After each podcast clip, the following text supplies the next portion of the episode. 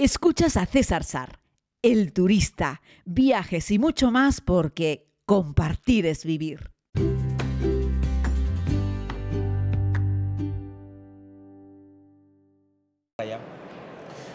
Pues querida comunidad, como les he contado, lo prometido es deuda. Y hoy nos vamos de viaje a Israel, uno de esos países que son, podríamos decir que completamente diferente a lo que solemos encontrar, aunque está localizado allí en Oriente Medio pero que es un país fascinante y que merece la pena visitar, sobre todo para tener uno su propia impresión de lo que es Israel y para luego poder decir si merece la pena, si no merece la pena, etc. Pero para eso contamos con Dolores Pérez, que es la directora de la Oficina de Turismo de Israel en, España.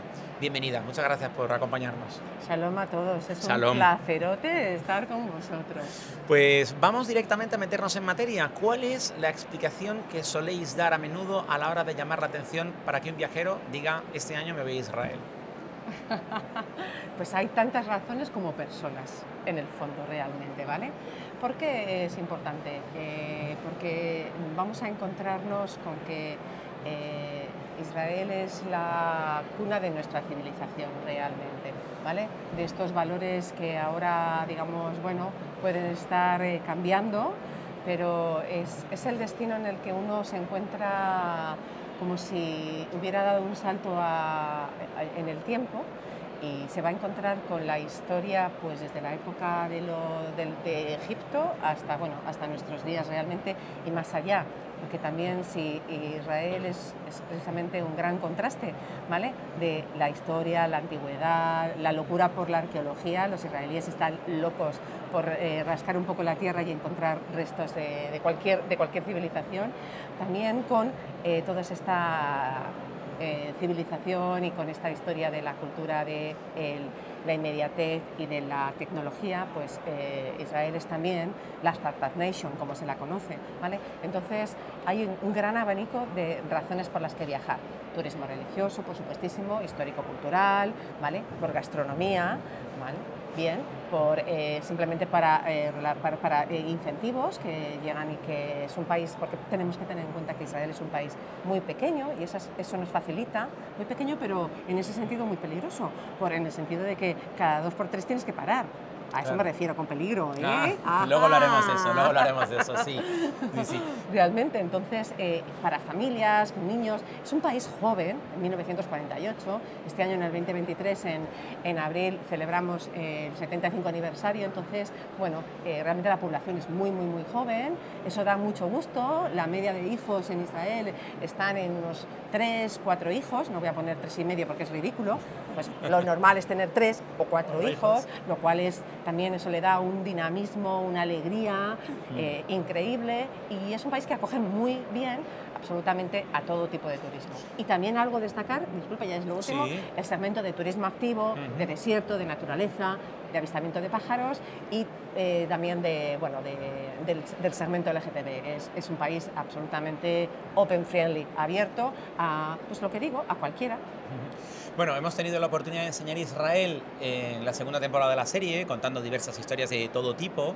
Eh, vamos a intentar explicarle a la comunidad que nos está escuchando por qué Israel es un país de primerísimo mundo. Es decir, lo encontramos en Oriente Medio, pero no tiene nada que ver el nivel de desarrollo que tiene Israel con el resto de países que encontramos en el entorno, es decir, Israel está a la altura de países como Alemania, Estados Unidos, Canadá, Nueva Zelanda, en fin, es un país de primerísimo mundo localizado en Oriente Medio y eso marca mucho la diferencia a la hora de que sea, por ejemplo, más sencillo organizar un viaje y que vamos a encontrar, por ejemplo, pues mucha seriedad en las empresas que nos van a dar servicios turísticos, por ejemplo, que puede ser algo que a veces nos cueste, o a mucha gente le cueste identificar o le cueste entender Háblanos un poco sobre esto, sobre lo fácil que es poder moverse por Israel, entendiendo que es un país abierto al turismo y que bueno que, nos tratamos de tú a tú con el resto de los países occidentales.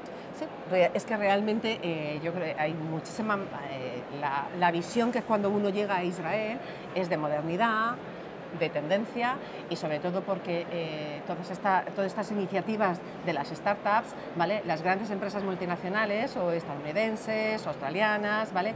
tienen sus centros bases de investigación precisamente en, la segunda ciudad de importancia en Israel, que es en, que es en Tel Aviv.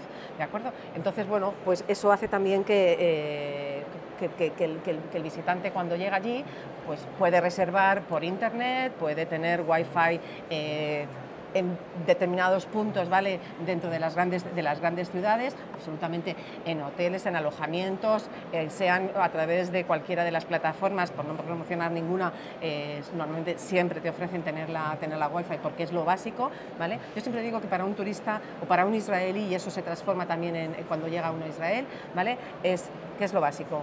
Una ducha, una cama tranquila, y, un punto de, y un punto de, internet, un punto de wifi. Entonces, bueno, en el mismo aeropuerto cuando llegas, ¿vale? El año que viene queremos que el aeropuerto de Ben Gurion va a ser, bueno, no queremos, va a ser un, eh, un aeropuerto smart, ¿vale?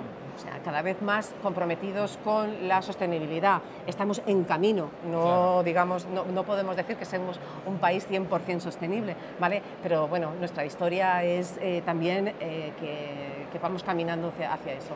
Pero desde la reserva, los restaurantes, las comidas, el idioma, vas a poderte em, perfectamente, la señalización está en hebreo, en árabe y en inglés. Y si está solamente en hebreo, pues realmente no te vas a, no te vas a perder. El israelí en ese sentido os va a ayudar, bueno, tú, tú, lo has vivido, supongo, y ya lo puedes, lo puedes ratificar, ¿vale? Que realmente sacas un plano o te ven con un poco de despiste y ya están ayudándote encantados de la vida, ¿vale? O sea que en ese sentido, eh, lo que es el... Sí, está en, el Medio Oriente, pero con unas carreteras absolutamente fantásticas, bien señalizadas. Eh, autopistas. Sí, es que no puedo decir. No, no, es, que, no es nada diferente quería, de lo que. Quería enfatizar eso porque a veces a las personas que no han estado nunca allí o que incluso no han visitado ningún otro país del entorno, el contraste lo ves muy bien cuando visitas algún país vecino y luego visitas Israel y te das cuenta de que lo que estoy diciendo ¿no? está más cercano al nivel de desarrollo que hay en Alemania en estos otros países. El camello, César, perdona, el camello está solamente para hacerse una fotografía o para hacer un tour.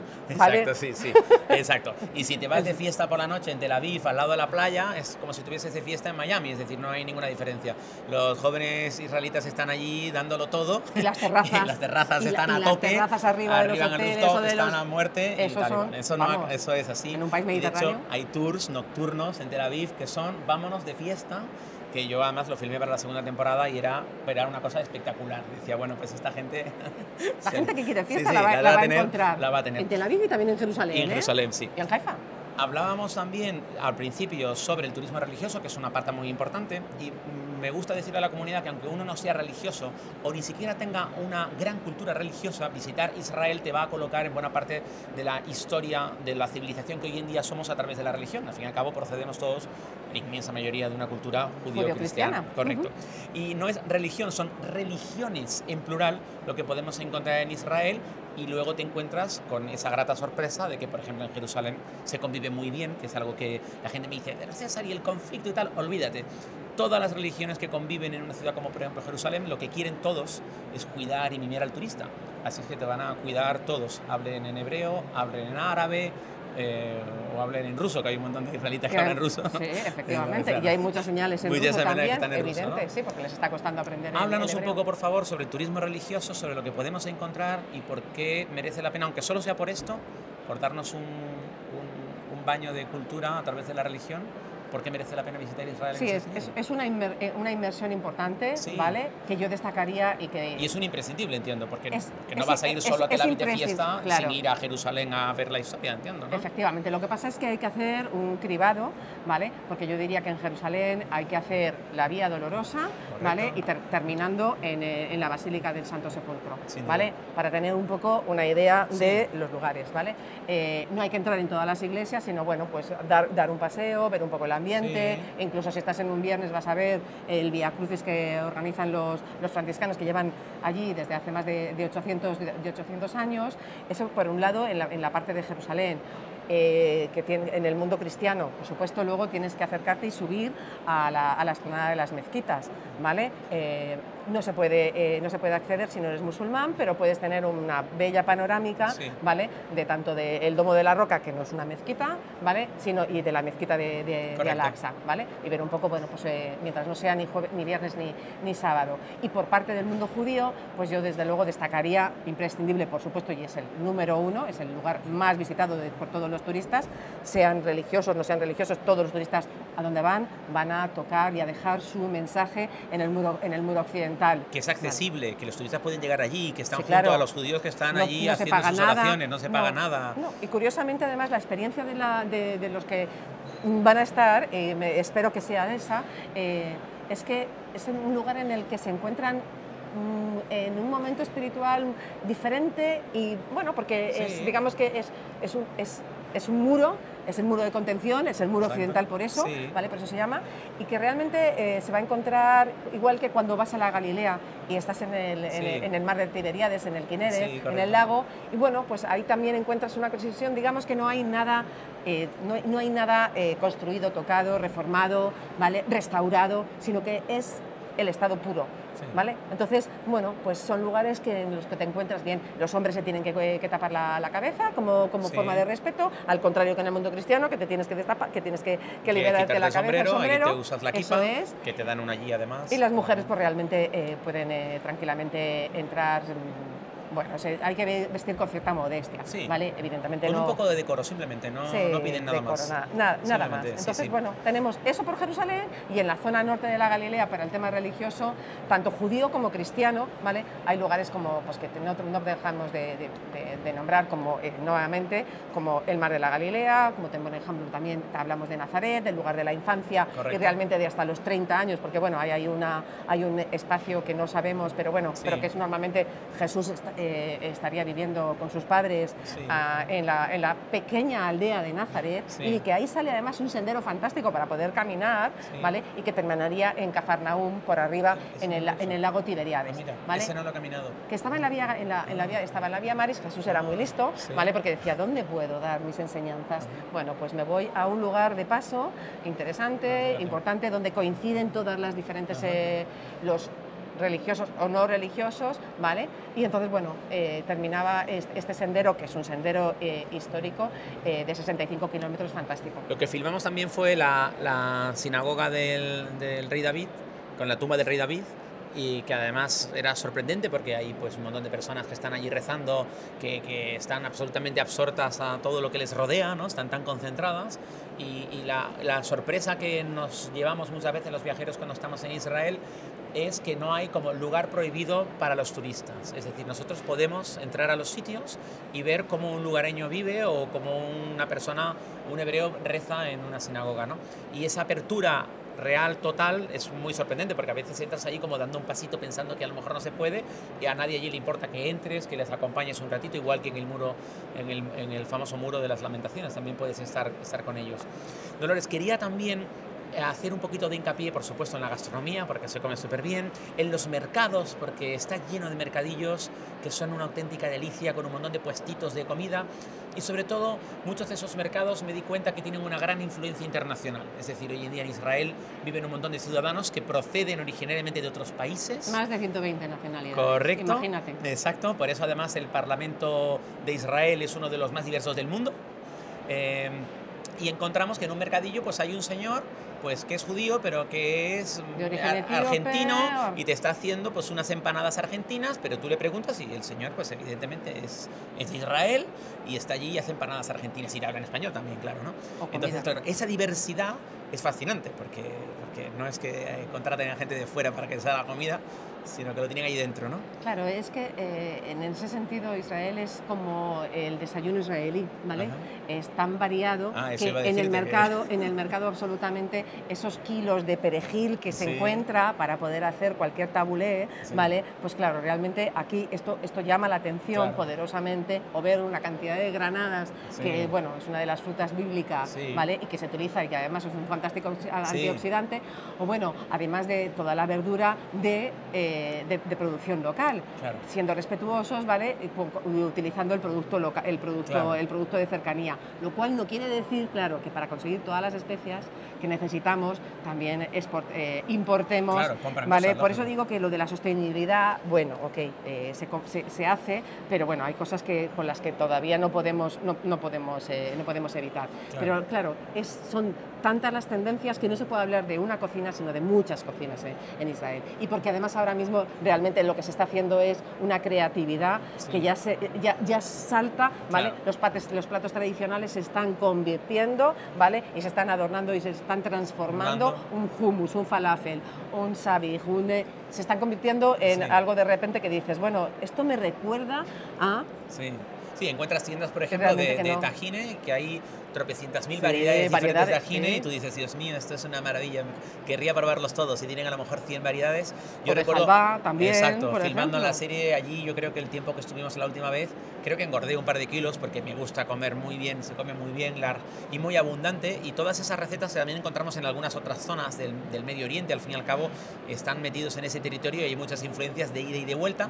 Lo que pasa es que no le digas a uno que si este plato es tuyo y no es de aquel, porque si no te miran mal. Es de Medio Oriente. Es de Medio Oriente, yo creo que es mejor no pelearse con eso. Engordaste por eso, porque comías mucho sí, hummus, exacto, me imagino, sí, lentejas, claro, con el pan y estaba espectacular.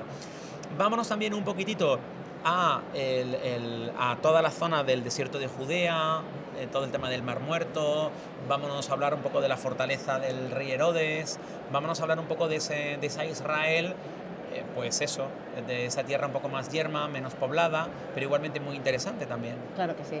Bueno, pues lo primero hay que decir es que es que tráete el bañador más viejito que tengas para meterte en el mar muerto, porque realmente la cantidad es más de 20, 26 minerales en, en disolución, con una cuatro veces más eh, condensación de, de, de, sal, así que flotas sin ningún problema, ¿vale? Eh, de hecho, es un, también es un tratamiento terapéutico porque eh, cualquier pequeña heridita enseguida la vas, a, la vas a notar, aunque creas que no, ¿vale? Flotar 15, 20 minutos, salir, descansar, oxigenarse y, se, y si se quiere Ducharse se bien con agua a presión. Por supuestísimo. El, el, porque el, el, la sal es un tóxico, o sea, tampoco hay que pasarse. Esto no te sí, puedes. Esto sí pasar un ratito, siempre no, le digo a la gente, ¿no? No vamos no a hacernos salazones, no, no, no, no queremos exacto, turistas a la, en, en, sí, en salazón, sí, sino lo que queremos es que disfruten. Es verdad Claro. que si te quedas seco, te quedas blanquito, así que no, Claro. hay, que, hay que ducharse, ¿vale? Después de ese baño tan relajante, lo que hacemos, pues subamos caminando o en el funicular, eso ya depende de cada Sí, uno, bueno. ¿vale? A la fortaleza de, a la fortaleza de Masada, una, Es una- es construida por Herodes, sí. ¿vale? Un palacio en varias terrazas, Mm. que realmente, bueno, eh, el acceso es impresionante, Es impresionante. uno de los lugares básicos. Sí, Yo siempre sí, digo sí. que hay que visitar Jerusalén, hay que estar en, en Masada y hay que ir a San Juan de Acre. Y Masada, desde luego, tienes una vista del. Mar Muerto increíble. ¿vale? Y desde allí luego también, eh, aparte de, bueno, si subes en cable, puedes bajar caminando por el Sendero de la Serpiente. Eso hicimos. O puedes también subir a primera hora de la mañana para ver la salida del sol. Espectacular. Increíble. En verano tenemos espectáculo de luz y sonido, Ah, también no muy, muy, muy llamativo, impresionante. Y sobre todo, el lujo es estar allí, Sí. simplemente a 430 metros por debajo del nivel del mar Una vista espectacular. respirando ese oxígeno que Sí. hace que en 5 horas durmamos como si hubieran sido 10, Ajá. ¿vale? Y entonces, bueno, es una cámara hiperbárica al alcance de todos, Ajá. lo único que hay que hacer es eso, bajar esos 400 metros, Claro. que cuando llueve en Jerusalén todo el agua de forma natural Ajá. llega al Mar Muerto y entonces se forman unos charcos de unos, unos ríos marrones increíbles que si estás en ese momento con cierto cuidado hay que absolutamente tener cuidado, pero hay que, hay que verlo, ¿vale? Porque los wadis se llenan y Sí. entonces, bueno, es espectacular. También tenemos algunos oasis donde David se ocultó de Saúl, ¿vale? Que de repente en medio de la nada, pues algo parecido a lo que como ocurre a lo mejor aquí en la península, en Almería, que estás en pleno desierto de tabernos y de repente te Claro. encuentras un cho- una cascada de agua increíble, Sí. ¿no? Pues eso también pasa en, eh, en el desierto y, y bueno, que hay fantásticos jeep por los tours. canales, exacto, Y- los jeep tour que te meten por, por unos desfiladeros que es una, es una pasada. Nosotros en la segunda temporada lo filmamos también a vista de dron y había algunos lugares que no tenías muy claros si estabas, por ejemplo, en Grand Canyon, ¿no? Eh, tenía muchas semejanzas en algunas ocasiones, ¿no? Y Sí. es un desierto muy bonito, es muy fotogénico, es diferente y es inmenso, es inabarcable. Esas empresas que te hacen algún tour te meten a lo mejor dos horas dentro y tienes la sensación de que has pasado allí un montón de tiempo. Porque la verdad, bueno, con todas esas paredes de sal, ¿no? que Eh, realmente eh, claro, es que son montañas, son de, sal, montañas de sal, cubiertas de tierra cubiertas de tierra. Que les puedes dar un lametón. Exacto, de hecho es una de las actividades que nosotros enseñamos y el día decía, chupa, chupa aquí. Y digo, no, ¿cómo voy a sacar la lengua para lamer Ah, mira. una piedra? Y entonces hacíamos eso y la gente lo veía. Y, mm, y quería hablar también un poquitito, eh, es un tema, yo sé que a lo mejor estáis cansados de explicarlo, pero el tema de la seguridad, que es algo que a la gente le preocupa siempre mucho. Yo no me canso de decir, podéis ir siempre, en cualquier momento, incluso en los momentos en los que ha habido más tensión. Eh, el turismo es algo que se respeta siempre. Es decir, nadie quiere eh, dañar a un turista. Y es la sensación que tienes. Y la tienes muy bonita, por ejemplo, cuando la gente me pregunta dónde dormir en Jerusalén, yo les digo que, bueno, que si quieres hoteles buenos, de primer nivel y tal, que te quedes en el lado mm, hebreo y que si no tienes presupuesto y quieres un hostel que está bien, ¿eh? que está muy bien, pero muy baratitos, que te quedes en el lado árabe de la ciudad.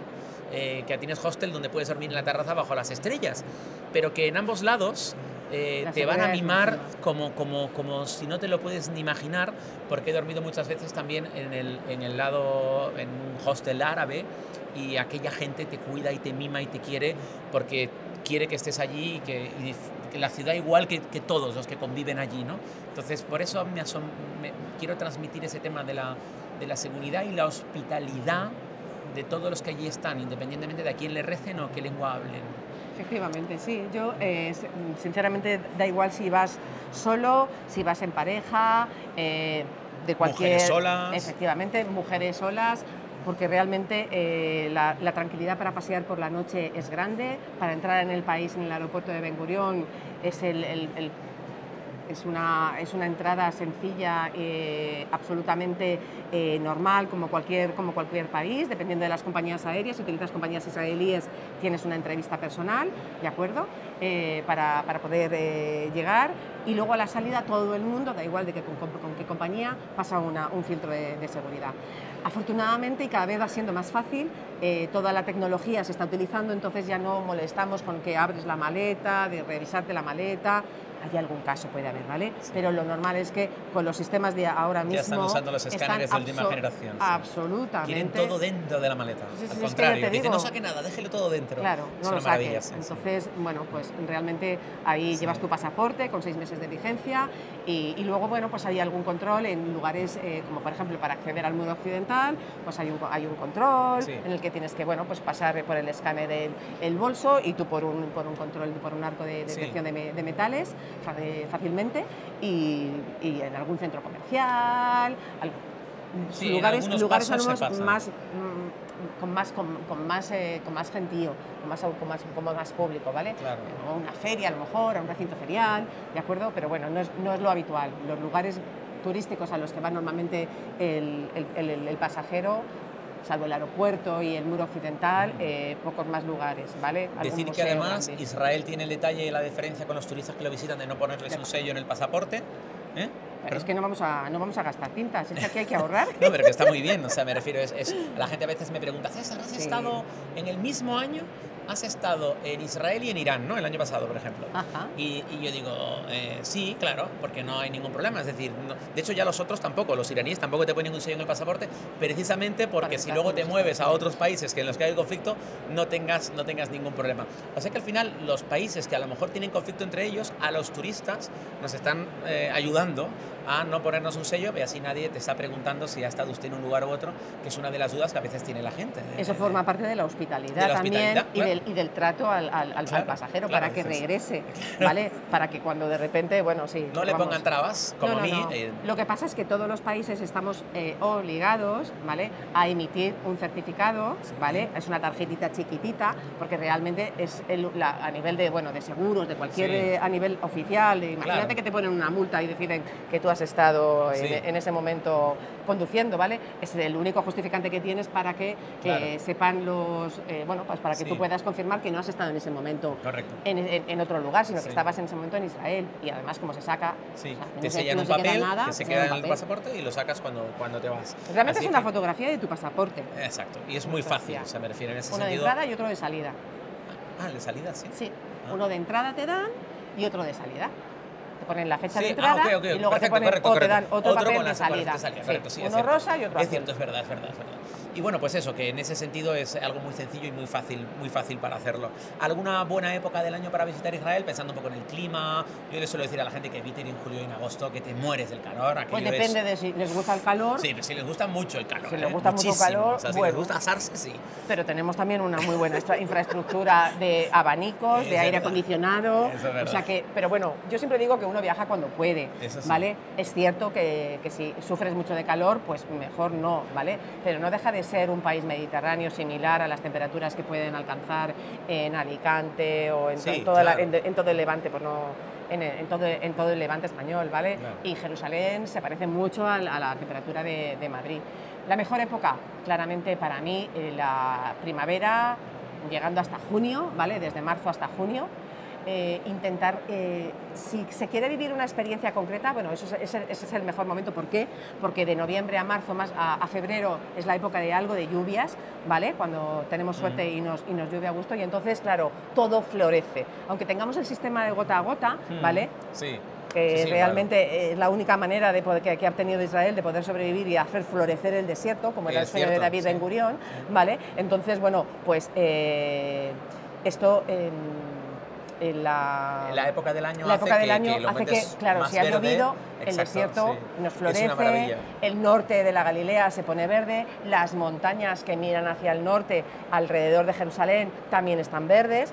Luego ya empieza junio y, ya ese verde empieza a desaparecer, se nos convierte en ese chocolate clarito que tenemos. Y luego bueno, hay que esperar y luego el amarillo, bueno, el amarillo ya no, no, el amarillo desaparece, o sea, no, no, eso es rápido. Realmente el calor, el calor es el calor agosta. Pero ese, bueno, y también porque los días son más largos. Entonces, si eres animal de querer aprovechar el día máximo, vente en primavera. Si eres de los que quieres ir despacito, pues bueno, septiembre es todavía una época buena, mm. los días todavía son largos, ¿vale? Y, las temperaturas empiezan a ser ya un poco más, eh, agradables. más agradables. Pero insisto que realmente, mm, bueno, vas a parar a comer y vas a, vas a quitarte las peores horas de temperatura. Pues para terminar, Dolores, yo me gusta siempre decirle a la comunidad que es muchísimo mejor tener una opinión en primera persona que tener una opinión porque alguien te, te dé la suya, te la cuente. Y siempre invito a la gente a que visite un nuevo país, un nuevo destino, porque es la mejor manera de, tener pues tú una experiencia real de cómo son las cosas, cómo se vive, cómo se come, cómo se hace turismo, en fin. Hay que ir a Israel para luego contarlo. Y lo curioso es que muchas veces hay gente que a lo mejor tiene como un pequeño reparo inicial o tenía un prejuicio inicial y luego cuando vuelve del país viene diciendo, ah, pues mira, ah, pues aquello, ah, pues... Y entonces, bueno, las cosas suelen cambiar mucho en el antes y el después de tener la experiencia. eso sabéis mucho vosotros. La, Muchísimo. La, visita de cualquier lugar siempre, evidentemente, te acerca a una realidad diferente en la que tú eres el testigo. Correcto. ¿Vale? Entonces, bueno, pues lees la prensa. Yo creo que además, cuanto más se viaja, mm, aprendes a leer mejor la prensa también. Cierto, también es verdad, también es verdad. Y una cosa es la realidad política y otra cosa es la realidad social y de cómo se vive la gente en el país. Así que, bueno, en un país tan pequeño como es, Israel, la verdad es que hay tanto que visitar y tantas experiencias que vivir que, bueno, que les esperamos no el año que viene, sino... Este mismo año, en un ratito. Este año, en un rato, sí, claro que sí. Dolores Pérez, responsable de la Oficina de Turismo de Israel en España. Muchísimas gracias por atendernos. Un abrazo. Gracias a vosotros. Shalom. Y shalom, shalom.